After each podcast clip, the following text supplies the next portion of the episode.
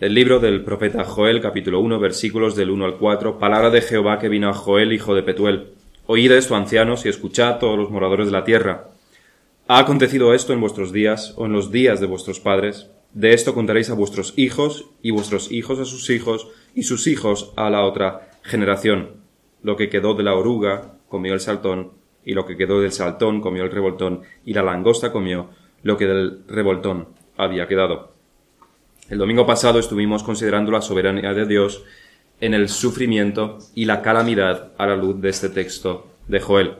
Porque al fin y al cabo lo que está ocurriendo en Joel es que una gran calamidad está azotando a Israel, a la nación de Israel, provocando muerte y sufrimiento sin hacer distinción entre hombres y mujeres, ancianos y niños, adultos o jóvenes. De hecho, los más vulnerables en una situación como esta son siempre los que más sufren. Es una época de gran sufrimiento la que les ha venido, tanto que en generaciones enteras no se vio ni se volverá a ver algo similar. Recordemos que las plagas de langostas no son consideradas un desastre natural. En nuestros días, y eso que somos mucho menos vulnerables que en aquellas épocas, se controla por satélite los posibles brotes de estos grandes insectos y hay planes que se ponen en marcha en caso de que haya uno de estos brotes. Ya que si no se detiene a tiempo, puede ser demasiado tarde y ni siquiera nosotros, en nuestro mundo avanzado, con nuestra gran tecnología, no se puede hacer nada para detenerlas. Así que Israel, o más bien Judá, el pueblo de Dios, está azotado por una gran hambruna, como no se repetiría en cientos de años. Pero los judíos, como nos recordaba Calvino, como se tratara de bestias sin capacidad de raciocinio, no se daban cuenta de que lo que les estaba ocurriendo era el castigo de Dios por incumplir su pacto, como claramente está descrito en Deuteronomio. Pero no conocían la ley, por eso pecaron y por eso ahora tampoco se dan cuenta de la razón de su sufrimiento, de la razón de esta calamidad que les está azotando. No se dan cuenta. Y aquí es donde comenzamos a entrar en el tema de la soberanía de Dios en el sufrimiento. El sufrimiento de los judíos era la acción directa de Dios.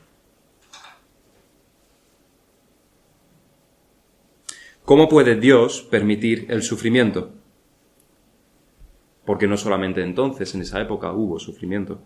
Todos los siglos están manchados, todos los siglos de la historia humana están manchados de sangre, de violencia, de injusticia, de sufrimiento. Los siglos están llenos de sufrimiento, las naciones lo están en la historia de las naciones y los individuos a nivel individual también. Elifaz reprendía a Job en medio de sus dolores con estas palabras, pero como las chispas, Job 5.7, pero como las chispas se levantan para volar por el aire, así el hombre nace para la aflicción, para el sufrimiento. Hay asesinatos, secuestros, violaciones, desastres naturales, accidentes, cáncer, enfermedades a todo nuestro alrededor. Demasiadas veces nos parece que esto ocurre a miles de kilómetros de nosotros, que no nos toca, que está muy lejos, pero eso es solo porque el mundo prefiere no hablar del sufrimiento. Al mundo le incomoda hablar del dolor que por otro lado caracteriza a los seres humanos. Se prefiere hablar de fútbol, de series, donde todo es maravilloso y no hay esta clase de sufrimiento. Mucho del entretenimiento de nuestros días se da por simple escapismo, donde se quiere huir del mundo real a un mundo diferente, donde puede que ocurran muchas cosas malas o buenas, pero nada tiene que ver contigo. A ti no te toca. Tú solo tienes que ponerte delante de la tele y disfrutar. El entretenimiento de nuestros días nos aleja de la realidad, pero el concepto en sí, los medios son nuevos, pero el concepto en sí no es nada nuevo. El eclesiastés veía el peligro del entretenimiento y de la búsqueda de aquello que te aleja de la realidad y dijo en eclesiastés mejor es ir a la casa del luto que a la casa del banquete. Era el entretenimiento de aquellos días porque aquello es el fin de los hombres, y el que vive lo pondrá en su corazón. Mejor es el pesar que la risa, porque con la tristeza del rostro se enmendará el corazón. El corazón de los sabios está en la casa del luto, mas el corazón de los insensatos en la casa en que hay alegría. Ya sabemos por el, por el libro que no está recomendando estar llorando todo el día, pero hay veces donde es más que apropiado, sobre todo allí donde hay pecado y no arrepentimiento. Debido a que se puede y a que vivimos en sociedades prósperas, las nuevas generaciones están creciendo en burbujas donde los mayores problemas son los que las series Disney, las revistas y los grandes futbolistas o cantantes del momento dictan. Cosas tan graves y trascendentales como el chico que me gusta no me hace caso, un gran problema, o nunca voy a tener el Ferrari que tiene Cristiano Ronaldo, otro grandísimo problema, o mis padres son unos tiranos porque no me dejan volver a casa de las tres de la, a las 3 de y esto es lo peor que le puede ocurrir al ser humano. Auténticos problemas, como estamos diciendo. Grandes problemas.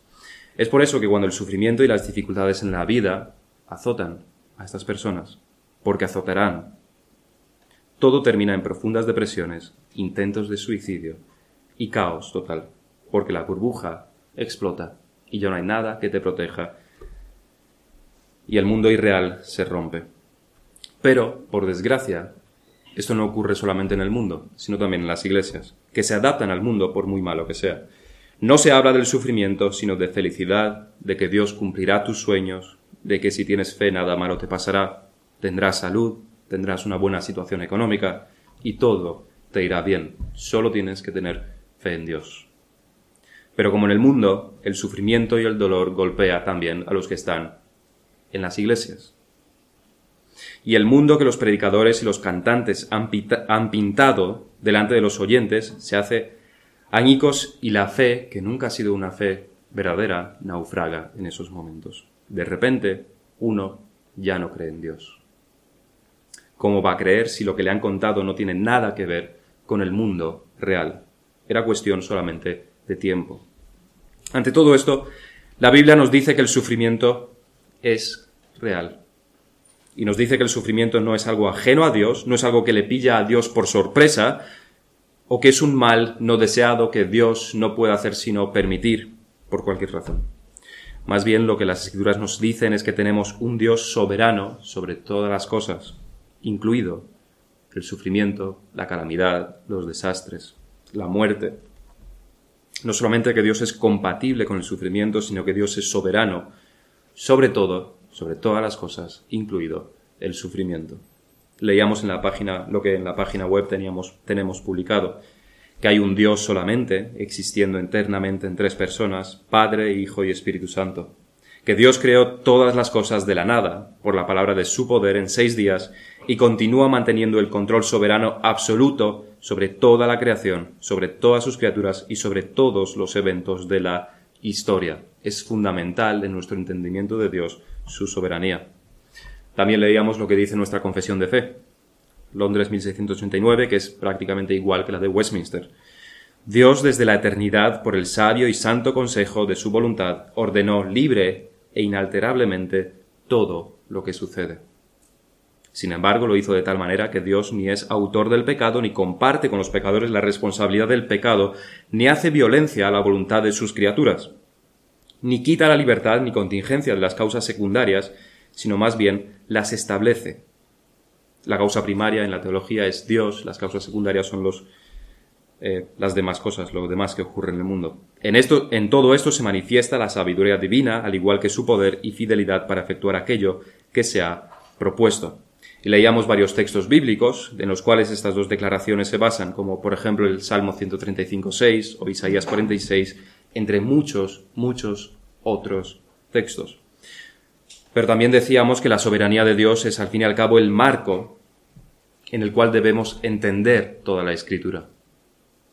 Sin la soberanía divina como base de la interpretación de las escrituras, terminaríamos con un Dios incapaz o torpe que trata las situaciones del mundo, el pecado del mundo, como en aquellos dibujos animados cuando el personaje principal está en, una, barca y empiezan a salir hoyos y agujeros en la barca, la barca se está hundiendo y entonces trata con todas sus fuerzas tapar los hoyos uno tras otro, pero no los puede controlar y finalmente algo malo pasa. Así sería un Dios no soberano que no hace más que reaccionar a las decisiones humanas. Pero no es eso lo que la Biblia nos enseña, más bien lo que la Biblia nos muestra es a un Dios soberano, sentado en su trono, que con sabiduría gobierna todo el mundo, que en su amor predestinó antes de la creación a unos para ser salvos, y que gobierna el mundo, toda la creación, las naciones y los acontecimientos para hacer su voluntad, que es mostrar su gloria, del acontecimiento más grande, de la caída de los mayores imperios hasta los más pequeños, la mínima enfermedad o como nos decía nuestro Señor, la caída de los pájaros. Así veíamos cómo el sufrimiento es la causa, muchas veces, siempre de hecho, es la causa del pecado, directo o indirecto. Muchas veces es la causa indirecta del pecado, más debido al pecado de Adán y la consiguiente corrupción del mundo. Por ejemplo, cuando un niño nace con algún problema. No ha pecado él personalmente, no es su pecado directo. Pero la gran mayoría de manera de sufrimiento sí ocurre por, la, por el pecado directo del hombre. Guerras, asesinatos, violaciones, incluso demasiadas veces hambrunas y epidemias son debido al pecado directo del hombre. A nivel personal y a nivel institucional, muchas veces. En todo esto Dios es soberano y hace su voluntad. Y es que decíamos que no habría justicia, o por lo menos que habría menos justicia todavía, si no hubiera sufrimiento en este mundo, porque hay pecado. Si la justicia es representada por una balanza que está en perfecto equilibrio, cuando el hombre pone sus pecados en un lado, lo que equilibra la balanza es el castigo, que, al fin y al cabo, es sufrimiento. Dios hace justicia. Por eso, en gran parte, hay sufrimiento en el mundo. Y es lo que está ocurriendo en Joel. Vamos a continuar con nuestro estudio sobre la soberanía de Dios en el sufrimiento. Así que primeramente vamos a ver los diferentes tratos de Dios atendiendo a tres clases, grupos, personas diferentes. Cómo Dios trata, en primer lugar, el primer grupo, a Israel como pueblo del pacto cómo Dios trata al segundo grupo, los impíos, y cómo Dios trata el tercer grupo, a sus hijos.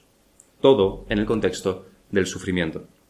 En nuestro segundo punto veremos cómo Dios trató a su propio Hijo, que también tiene mucho que decirnos sobre el sufrimiento.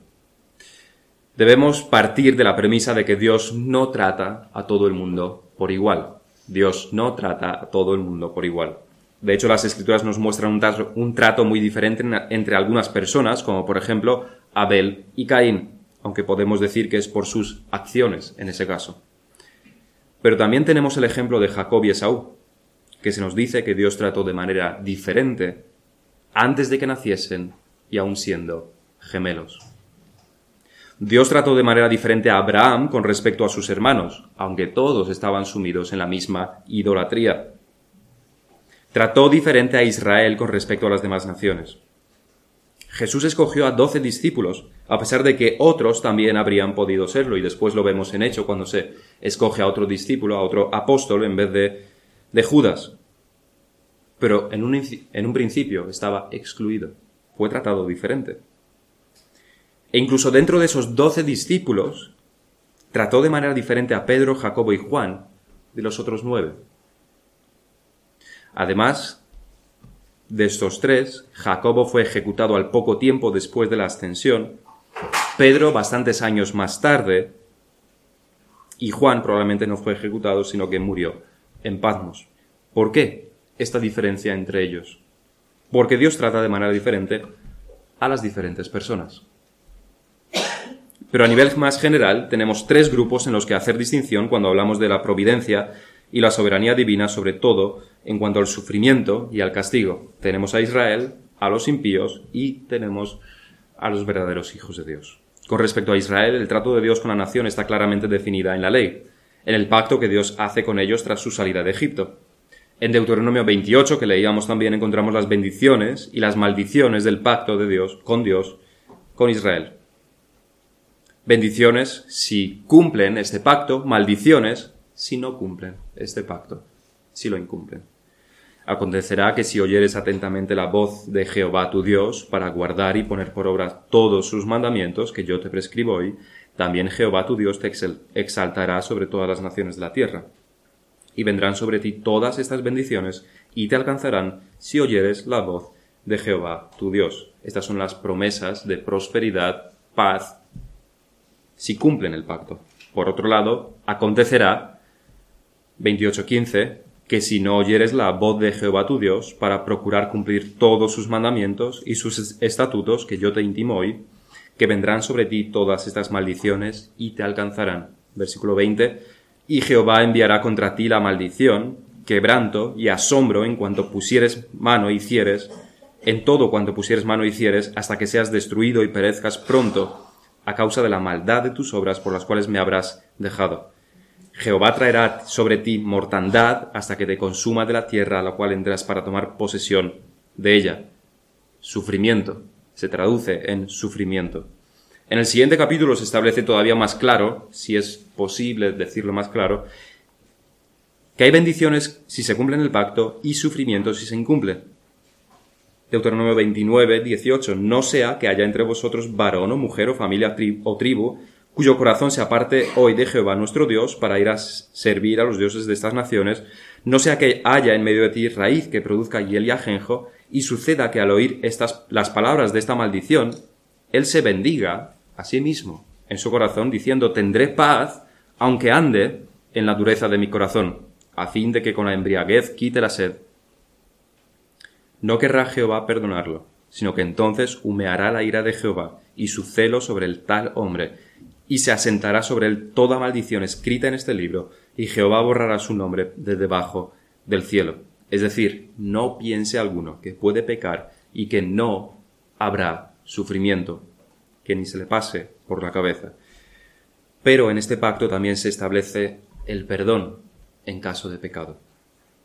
Si hay arrepentimiento. Deuteronomio 30 es el capítulo siguiente, versículos del 1 al 3. Sucederá que cuando hubieren venido sobre ti estas cosas, la, la bendición y la maldición que he puesto delante de ti, y te arrepintieres en medio de todas las naciones a donde te habrá, te hubiere arrojado Jehová tu Dios, que es lo que más tarde ocurriría, y te convirtieres a Jehová tu Dios, y obedecieres a su voz conforme a todo lo que yo te mando hoy, tú y tus hijos, con todo tu corazón y con toda tu alma, entonces Jehová hará volver a los cautivos y tendrá misericordia de ti y volverá a recogerte de entre todos los pueblos a donde te hubiere esparcido Jehová tu Dios. Es decir, si cumples los mandamientos, si cumples las leyes, serás bendecido, que se traduce en muy poco sufrimiento, en prosperidad. Si lo incumples, habrá sufrimiento, y cuando lo incumplas, si te arrepientes, serás restaurado y perdonado. Y esta ha sido la dinámica con el pueblo de Israel a lo largo de tantos siglos. Después de la entrada a Canaán tenemos el periodo de los jueces, donde fueron castigados numerosas veces por su idolatría, y después perdonados. Después, una vez más, se rebelaban y de nuevo castigados y de nuevo perdonados. Igualmente ocurre en la época de los reyes, donde de continuo hubo rebeliones, idolatría contra Dios, es decir, no se cumplió el pacto más en Israel que en, Judá, en, las diez tribus del norte, donde no hubo ningún rey que quisiera cumplir con las leyes del pacto, y al no haber arrepentimiento fueron finalmente destruidos del todo. En Judá fue diferente. Hubo reyes que sí trajeron al pueblo a los pies de su Dios en arrepentimiento y Dios los perdonó. El cautiverio babilónico fueron setenta años y después fueron devueltos a sus tierras aunque claramente durante todo ese tiempo con grandes sufrimientos y muchas muertes en la batalla. Además, 70 años quiere decir que prácticamente toda esa generación fue extirpada, similar a lo que ocurrió también en el desierto antes de entrar a Canaán. Aún así, podremos, podemos leer en Jeremías y Ezequiel como muchas veces se acusa a Judá de ser peor que Israel. Jeremías 3:11 nos dice la escritura, y me dijo Jehová, ha resultado justa la rebelde Israel en comparación con la desleal Judá. Israel había sido destruido en este momento, igual que Sodoma y Gomorra, destruidos. Y sin embargo se nos dice que Judá es peor. Es peor que Israel, es peor que Gomorra, es peor que Sodoma. Ezequiel 16, 59 y 52 nos dice, y Samaria, Samaria es decir, es la capital del reino del norte, de Israel, no cometió ni la mitad de tus pecados, porque tú multiplicaste, se lo dice a Judá, tus abominaciones más que ellas, y has justificado a tus hermanas con todas las abominaciones que tú hiciste. Sus hermanas, las está llamando hermanas de Judá a Samaria o Israel, a Gomorra y a Sodoma. Esas son las hermanas de Judá. Dice, tú también que juzgaste a tus hermanas, lleva tu vergüenza en los pecados que tú hiciste, más abominables que los de ellas, que son más, más justas que tú. Avergüénzate, pues, tú también, y lleva tu, tu confusión por cuanto has justificado a tus hermanas. Parecían, al lado de Judá, parecían justas. Sin embargo, Dios no castigó del mismo modo a Judá que a Israel. A Israel lo destruyó y no volvió a existir como tal. Judá fue restaurado después del cautiverio de Babilonia. Israel no se recuperó de la destrucción y cautiverio asirio. Sin embargo, varios cientos de años más tarde, también le llegó el tiempo de siega a Judá. El Señor vino a los suyos, nos dice la Escritura, y los suyos no le recibieron. Por tanto, el templo, símbolo de la presencia de Dios en medio de su pueblo, fue destruido definitivamente y durante casi dos mil años lleva destruido. Dios ya no está en medio de Israel, de la nación de Israel. Y no es que Dios haya desechado a los judíos prefiriendo a otras naciones, porque tampoco desechó a los israelitas, como podemos leer que los samaritanos se convertían, también lo, leemos en Hechos. Pero tras la extensión del Señor, la relación de Dios con el pueblo de Israel o Judá cambió para siempre. El pueblo de Dios ya no es una nación física, sino una nación espiritual. ¿Cuál es la razón por la que Judá no fue destruido al mismo tiempo que Israel o en los tiempos de Ezequiel y Jeremías para siempre? La respuesta es simplemente porque de ellos tenía que venir el Mesías. De David tenía que venir el Mesías, que era por la línea genealógica de David. En la paciencia y la providencia de Dios los soportó hasta este tiempo de la siega. Pero este fue el trato continuo de Dios con Israel, basado en la ley, basado en el pacto, hasta que el dador de la ley murió y el pacto hecho con el pueblo se deshizo para siempre. Igual que el matrimonio idealmente es hasta la muerte, cuando uno de los cónyuges muere el estado civil ya no es casado. De igual manera, el pacto terminó en la muerte de Cristo, que es el, dador de la ley. Las buenas noticias, sin embargo, es que hay un mejor pacto porque Cristo resucitó. Pero ya no es para una nación física, sino para una nación espiritual. Si con la nación de Israel hubo un pacto claramente establecido, que tuvo un principio y tuvo un fin, no es demasiado diferente tampoco con los impíos o con todas las personas, seres humanos que han vivido y vivirán en este mundo. Los impíos son, al fin y al cabo, un subconjunto de la humanidad y como humanidad fueron creados por Dios y por tanto su deber intrínseco es adorar a Dios, glorificar a Dios. Como todas las personas son descendientes de Adán y Eva, y por lo tanto aquello que a ellos les fue dicho, que podemos resumir como si pecas serás castigado, incluso con la muerte, se aplica a cada uno de los seres humanos. Somos también herederos de esto que se les dijo a Adán y Eva. Hay una fidelidad que el hombre le debe a Dios como criatura suya, como criatura, como creación de Dios. Hay un pacto entre Dios y cada una de las personas establecido en el inicio de la existencia de cada uno de los seres humanos que están y estarán y han estado en el mundo. Se inicia con la existencia del ser humano como creación, como criatura. Un pacto además que si bien tiene inicio en la creación, cuando una persona llega a existir, no tiene fin. Es un pacto que no tiene fin porque un ser humano nunca deja de existir. Ahora, el trato de Dios con los impíos es más ambiguo que su trato con Israel. Dios no promete explícitamente, como fue el caso de Israel, que si se cumple la ley moral más o menos, entonces habrá bendición y si no, entonces habrá maldición. Los límites no están tan bien definidos.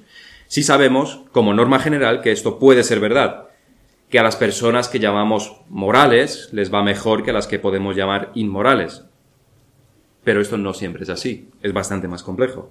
Esto es un mundo que por el pecado es, porque está corrompido por el pecado, es injusto. Y no siempre el malo tiene su castigo aquí en esta tierra. Lo que sí sabemos de seguro es que se hará justicia en el día del juicio.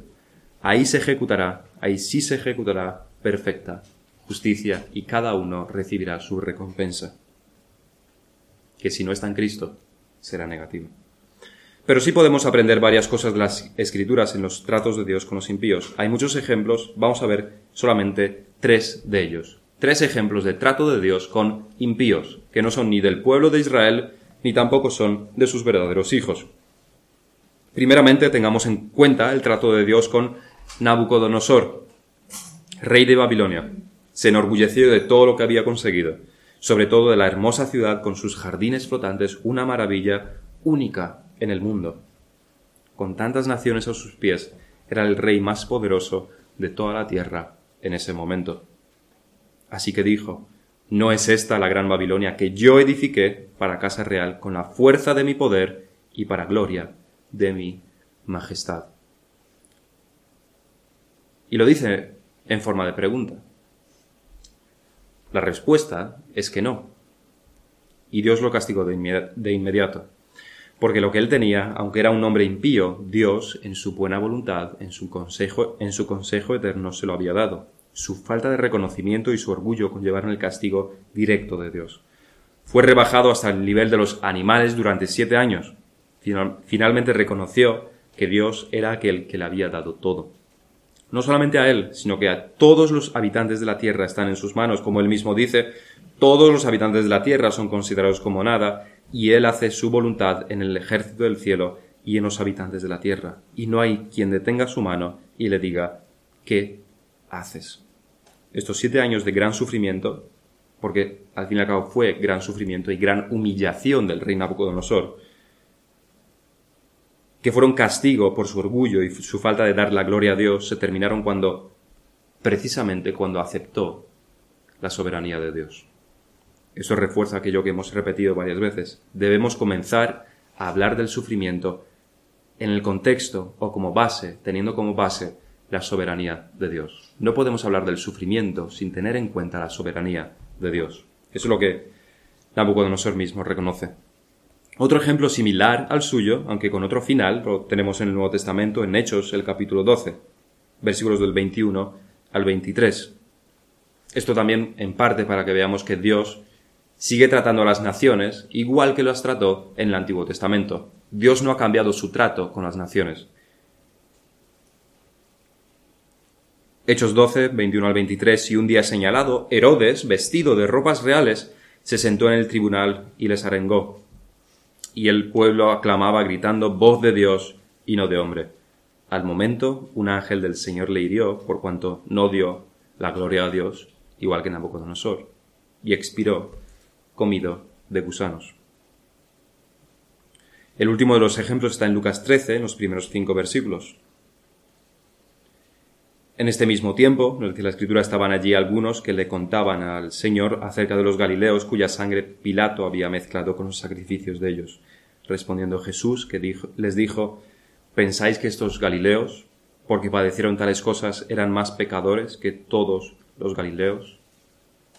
Ellos esperaban que Jesús les dijera que habían pecado mucho, que eran muy culpables. Quizás esperasen la razón por las que le ocurrió esto. Os digo no, si antes no os arrepentís, todos pereceréis igualmente. O aquellos dieciocho sobre los cuales cayó la torre en Siloé y los mató, ¿pensáis que eran más culpables que todos los hombres que habitan en Jerusalén? Os digo no. Antes, si no os arrepentís, todos pereceréis igualmente. Aquí vemos una de las providencias divinas con efectos nefastos para más de una veintena, treintena o bastantes más personas, que a simple vista parece por un lado un tema político de agresión desmesurada, que lo fue. Por otro lado, en Siloé parece un accidente laboral, que por supuesto lo fue. Pero lo que Jesús les dice es que no se crean que esto les ha pasado por alguna razón en particular, es decir, como castigo por unos pecados gravísimos que los demás no tienen. Les dice Jesús, no. Sus muertes han sido por sus pecados eso por supuesto. Pero tened claro que a vosotros os podría pasar lo mismo y Dios seguiría siendo justo. La razón de que no os pase a vosotros no es porque tengáis menos pecado. En este caso, realmente también a los habitantes de, Jerusalén les pasaría grandes calamidades de no convertirse, cuando las fuerzas de Tito mataron a más de un millón de judíos en el año 70, cuando fue destruido también el templo. Les pasaría eso mismo. Los mismos romanos también mezclarían su sangre con sus sacrificios. Pero lo que esto nos hace ver también es que hay, para nuestro ojo, una arbitrariedad en cómo Dios actúa con los impíos. La torre de Siloé mató a 18 personas, pero no eran ni más ni menos pecadores que aquellos sobre los que no cayó la torre. Probablemente a escasos metros encontrase otra persona a la que la torre no aplastó y no murió. ¿Porque era mejor persona? No, no era por eso. ¿Por qué a unos sí y a otros no? A nuestro ojo es arbitrario. No lo sabemos. Desde luego Dios sabe por qué, tiene un plan, pero no lo podemos conocer jamás en estas situaciones. Jamás podremos decir esto ha pasado por aquello o esto no le ha pasado a tal persona porque es más justa. Nunca podremos decirlo. Para los impíos, la desgracia, el sufrimiento, la calamidad puede caer, puede caer en cualquier momento y solo se habrá hecho justicia. Pero puede que uno esté traficando con droga toda su vida y no le pase nada hasta su muerte tranquila en su mansión. Y a otro que no ha matado una mosca en su vida le caen todo tipo de sufrimientos, de enfermedades, de calamidades. ¿Por qué a unos sí y a otros no? Estamos hablando aquí de los no creyentes. ¿Por qué a unos sí y a otros no? Los dos lo merecen, en realidad. No tenemos una respuesta. Dios así lo dispuso. No podemos jamás buscar el propósito exacto, salvo, como Jesús dijo que era pecador, que eran pecadores, que son pecadores, pero, por otro lado, igual que todos, y no a todos les ocurre. Pero no hay, o por lo menos no podemos saber nunca, una razón trascendental de su sufrimiento. No podemos conocerlo. ¿Por qué, ¿Por qué murieron los de la torre? Eran pecadores. No podemos ir más allá de eso.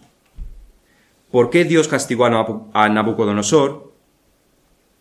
Solamente lo castigó, pero mató a Herodes y no castiga en el día de hoy de la misma manera a Kim Jong-un, por no mencionar también a otros políticos más cercanos. ¿Por qué?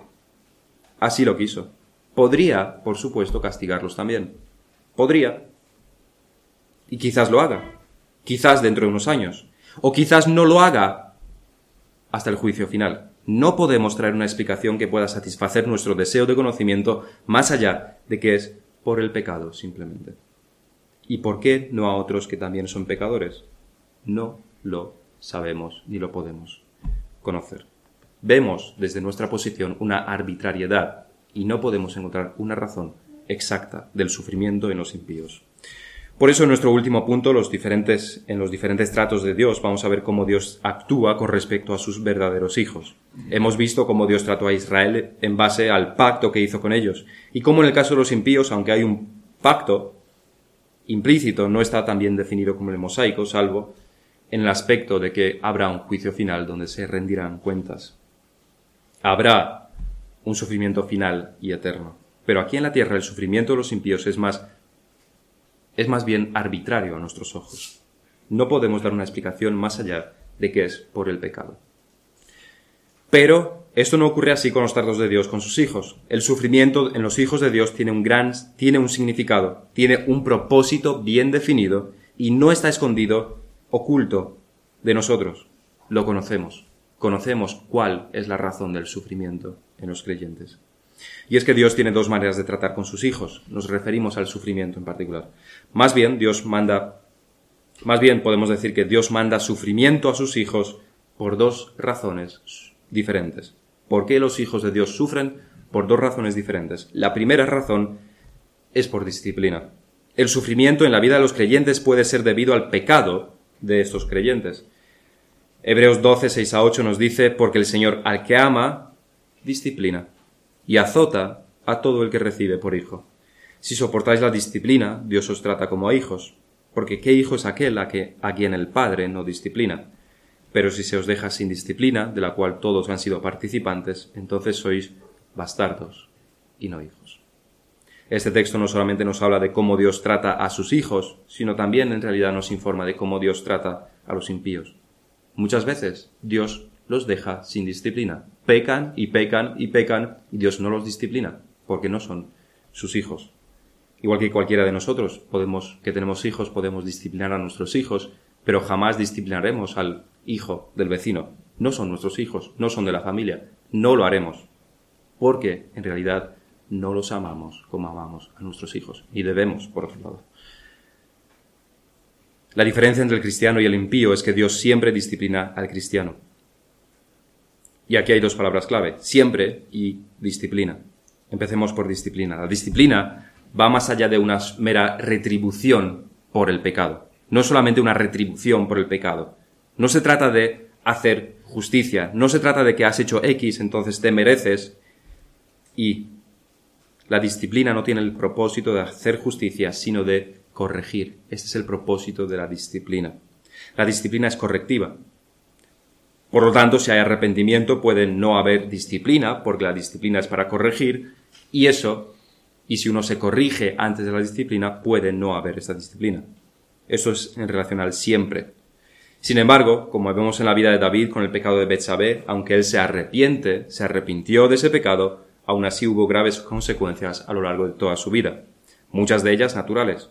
Pero la disciplina no siempre es correctiva, sino también preventiva, muchas veces. El sufrimiento de los castigos de Dios hizo de seguro que David no pecara tanto como podría haber pecado. David no volvió a cometer el mismo pecado que cometió con Betsabé, debido, seguramente, en gran parte a los castigos que después vino. No era una disciplina correctiva, sino preventiva. Y eso es así también con el cristiano. Al igual que Dios paró el castigo y no lo completó cuando David contó, hizo el recuento del pueblo, cuando hay arrepentimiento verdadero, Dios puede no disciplinar. En otras, otras veces sí, ya que podremos ver el sufrimiento del pecado y eso sirve también para refrenarnos. Pero si no hay arrepentimiento, Dios de seguro disciplinará para llevar al arrepentimiento. Así que, por un lado, el sufrimiento del creyente se debe a las disciplinas del Señor también como consecuencia del pecado. Por otro lado, se debe a las pruebas que el Señor envía para fortalecer la fe, tal como leemos en Santiago, hermanos míos, tened por sumo gozo cuando os halléis en diversas pruebas, sabiendo que la prueba de vuestra fe produce paciencia, mas tenga la paciencia su obra completa, para que seáis perfectos o maduros y cabales, sin que os falte cosa alguna. Pablo les decía a los cristianos que es necesario que a través de muchas tribulaciones entremos en el reino de Dios. El creyente, sin duda alguna, pasará por sufrimientos. Es lo que constantemente vemos en el Nuevo Testamento.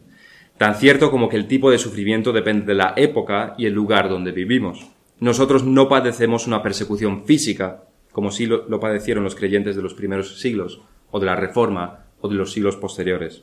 O tal como ocurre ahora mismo en otros países del mundo, como es en China, donde el gobierno cierra iglesias y encarcela a pastores hoy en día. El cristiano sufrirá y es por la disciplina del Señor o por las pruebas que él envía. En ambos casos el sufrimiento se diferencia del del impío en que siempre hay un propósito que nosotros podemos conocer. Podemos siempre conocer la razón, el propósito de nuestro sufrimiento.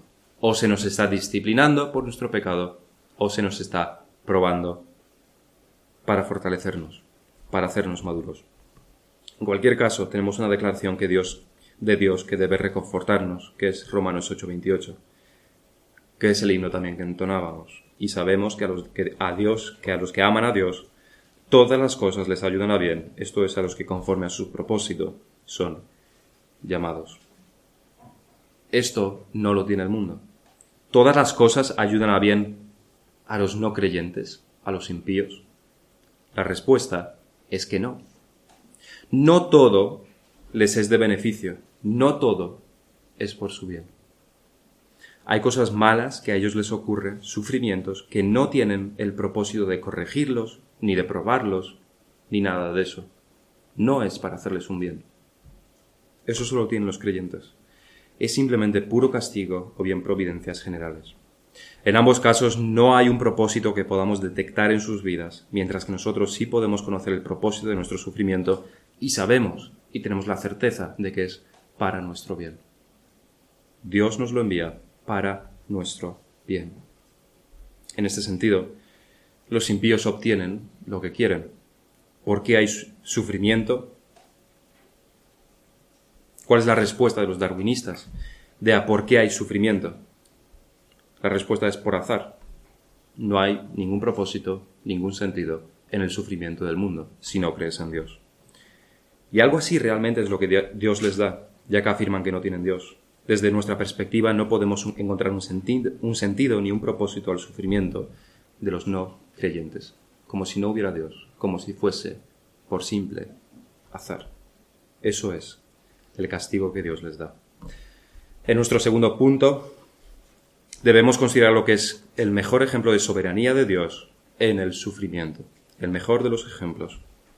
Se trata de la soberanía de Dios en el sufrimiento de Cristo. El sufrimiento fue tan característico del Señor que se profetiza sobre él como siendo varón de dolores, experimentado en quebranto. Eso no se puede decir de cualquiera de nosotros. Varón de dolores, experimentado en quebranto. Pero es en Hechos 22 y 22, 22 y 23 donde de manera más clara se nos presenta la soberanía de Dios en el crimen más grave que ha ocurrido en toda la historia de la humanidad. Varones israelitas, oíd esas palabras, les dijo Pedro. Jesús Nazareno, varón aprobado por Dios, entre vosotros con las maravillas, prodigios y señales que Dios hizo entre vosotros por medio de él, como vosotros mismos sabéis, a éste entregado por el determinado consejo y anticipado conocimiento de Dios, prendisteis y matasteis por manos de inicuos crucificándole. Por el determinado consejo de Dios, prendisteis y matasteis por manos de inicuos. El extraordinario sufrimiento de Cristo no fue al azar. No fue fuera, no ocurrió fuera de la voluntad de Dios, no fue contrario a su voluntad, no fue un accidente, sino que fue determinado por él mismo. Fue planificado, fue establecido antes de la fundación del mundo, fue concebido por el consejo de Dios. Y este fue el mayor crimen de la historia, donde el sufrimiento estaba garantizado. La razón de ser el mayor crimen de la historia se debe a dos cosas. A la primera, que era el Hijo de Dios, encarnado, Dios mismo andando entre nosotros. Y en segundo lugar, a que no tenía ningún pecado, ninguna culpa, era inocente desde cualquier punto de vista, algo que no ocurre con, la con, los demás seres humanos. Un sufrimiento totalmente injusto por un lado y que fue, según el plan divino, por otro lado. La justificación, por supuesto, se encuentra en que él sufrió y murió también debido al pecado, pero no al suyo, sino por los pecados de su pueblo. Sufrió la ira divina por su pueblo. Pero si Dios tiene todo que ver con el sufrimiento más injusto del mundo, eh, sería lógico pensar que Él no está involucrado en los sufrimientos de los demás hombres, estando todo predeterminado de antemano. No es lógico llegar a tal conclusión. La soberanía de Dios no es una doctrina de la que debamos estar avergonzados. Es más bien la doctrina que nos debe dar seguridad y paz absolutas. No podríamos tener seguridad si tuviéramos un Dios de amor que no es soberano. Tenemos un Dios de amor que es soberano. Y si somos creyentes sabemos que todo lo que ocurre, incluidos nuestros sufrimientos, y quizás en el contexto de, de Pablo, en Romanos 8:28, sobre todo nuestros sufrimientos, que todo lo que ocurre, ocurre por nuestro bien, que estamos en las manos de un Dios todopoderoso, soberano y de amor. Lo que los sufrimientos de Cristo nos enseñan es que Dios no solamente está en el cielo y como está fuera de los efectos del pecado, no sabe, no entiende realmente lo que es el sufrimiento. No nos comprende, no nos entiende. Porque Cristo, que es Dios, se encarnó y estuvo entre nosotros. Sufrió el desprecio y el rechazo de los hombres, por lo que sufrió emocionalmente, como nosotros también sufrimos, y sufrió también en su cuerpo latigazos y una muerte de cruz unos sufrimientos físicos que probablemente ninguno de nosotros vayamos a tener. Su soberanía divina y el, su sufrimiento humano son dos doctrinas a las que debemos recurrir cuando estamos en sufrimiento. Debemos ir en oración a nuestro Dios soberano para que nos ayude y nos asista, y debemos ir ante nuestro Dios que se hizo carne, que puede entender nuestro sufrimiento mejor que cualquier familiar o amigo. Él es nuestro consuelo, Él es nuestra fortaleza, es aquel que nos puede asistir en toda situación, especialmente en el sufrimiento. Somos sus hijos y nos ama con un amor que excede el de cualquier persona, y es soberano, es decir, que tiene un control absoluto sobre todo lo que ocurre. Por tanto, no hay nada que temer en este mundo, si somos hijos de Dios. Él hará siempre lo mejor que sea para nosotros, aunque eso muchas veces significa en la vida del creyente sufrimiento. Sin embargo, por otro lado, si no estás en Cristo, si Dios no es tu Padre, no puedes tener ningún consuelo ni ninguna paz. Dios sigue soberano en tu vida y tendrá sufrimiento pero no guiado y planeado por un Padre de amor, sino más bien por aquel que es tu enemigo, por aquel que rechazas continuamente y contra aquel que pecas sin ningún escrúpulo. Puedes estar seguro de que si estás sufriendo y no estás en Cristo, tu sufrimiento no es por tu bien. Es un castigo, pero no es por tu bien, porque no estás en Cristo. Vamos a concluir con dos preguntas que pueden revelar bastante nuestra percepción sobre la soberanía de Dios en el sufrimiento. La primera pregunta es ¿cómo, con qué palabras, qué fórmulas usamos para reconfortar a nuestros hermanos cuando están en sufrimiento, ya sea por enfermedades, ya sea por otras dificultades por las que puedan estar pasando? ¿Cuáles son nuestras palabras? Y la segunda, similar, ¿cuáles son nuestras palabras cuando consolamos a los que no están a los que no son creyentes y están en sufrimiento. Porque las fórmulas deben ser bastante diferentes. Romanos 8:28 no es para, para los no creyentes. Es decir, la primera pregunta es cómo consolamos a los creyentes y la segunda cómo consolamos a los no creyentes. Esto puede revelar bastante lo que hay en nuestras mentes y corazones, por lo que será útil meditar en ello y corregir si tenemos alguna deficiencia y alinear nuestras mentes a, a lo que las escrituras nos muestran en la soberanía de Dios y cómo Él actúa en el mundo con respecto a los diferentes grupos de personas. Vamos a terminar en oración.